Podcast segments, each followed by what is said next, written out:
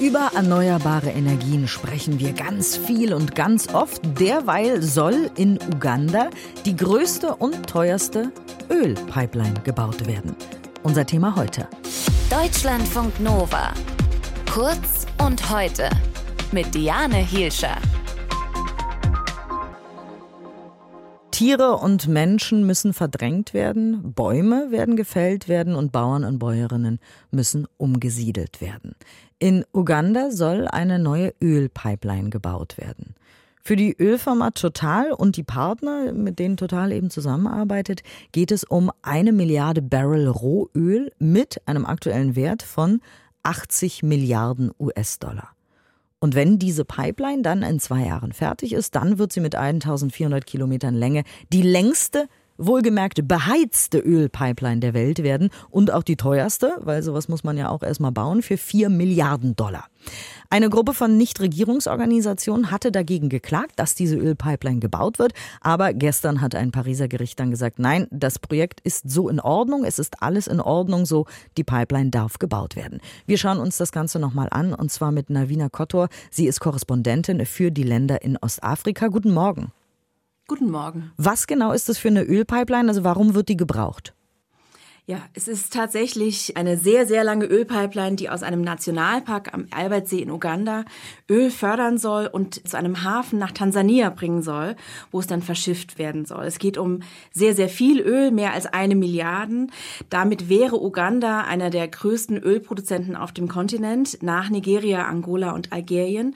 Und es ist ein Vorhaben von Total, einem chinesischen Großunternehmen und der ugandischen Regierung, das die Regierung jetzt mit sehr viel Vehemenz vorantreibt. Das Urteil lautet, dass diese geplante Ölpipeline so in Ordnung ist, also dass der Konzern nicht die Menschenrechte oder den Umweltschutz verletzt hat. Heißt das, es kommt alles so wie geplant? Also es wird sie auf jeden Fall geben. Nein, ich denke, wir müssen abwarten, ob das Projekt tatsächlich finanziert werden kann.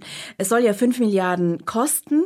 Es gibt einen sehr großen Druck auf Finanzinstitutionen. Letztes Jahr hat die Deutsche Bank bereit erklärt, dass sie das Projekt nicht finanzieren wird. Ähnlichen Druck gibt es jetzt auf andere Banken und drei große französische Banken, die oft mit Total zusammenarbeiten, haben sich jetzt auch davon distanziert. Dazu gehören BNP Paribas, die Crédit Agricole und Société Générale. Und Versicherer haben auch gesagt, dass sie das Projekt nicht betreuen möchten. Es gibt aber weiterhin Banken, eine aus Südafrika und eine aus Japan, die an diesem Projekt beteiligt sind und wir müssen sehen, wie das jetzt weiterläuft. Hat sich denn der Ölkonzern total schon irgendwie dazu geäußert? Ja, Total ist natürlich sehr bemüht darum, das anders darzustellen. Das Unternehmen ist zu 62 Prozent an dem Projekt beteiligt. Es sagt, dass der Vorwurf, dass der Park und die Biodiversität zerstört werden könnte, dass die Gefahr besteht, dass das Wasser verschmutzt werden könnte, dass man da sehr aufpassen wird. Man bemüht sich dort, äh, Maßnahmen zu ergreifen, die die Tiere und die Pflanzenwelt schützen würden, sagt das Unternehmen immer wieder. Und das Unternehmen finanziert zum Beispiel zurzeit auch Ansiedlungen von Schimpansen und Nashörnern in dem Park. Dafür bekommt man natürlich sehr viel Aufmerksamkeit. Aber viele dieser Angaben lassen sich einfach nur sehr schwer überprüfen, weil Journalisten und NGOs auch nur sehr schwer Zugang zu dem Park bekommen. Das Versprechen lautet natürlich ja, dass diese Pipeline Wohlstand in das arme Uganda bringen könnte, weil die Pipeline eben Gewinne machen wird, weil die Menschen dort dann arbeiten müssen, können, dürfen, dementsprechend gut bezahlt werden. Wie realistisch ist denn dieses Szenario? Ja, ich glaube, man darf dieses Argument wirklich nicht einfach von der Hand weisen. Man muss es sehr, sehr ernst nehmen. Das Land ist kein wohlhabendes Land. Es ist eigentlich ein sehr armes Land. Es gibt sehr viele, vor allem junge Menschen, die arbeitslos sind, die zum Teil hierher nach Kenia migrieren, um hier zu arbeiten. Und es wäre natürlich ein großer Devisenbringer durch den Export.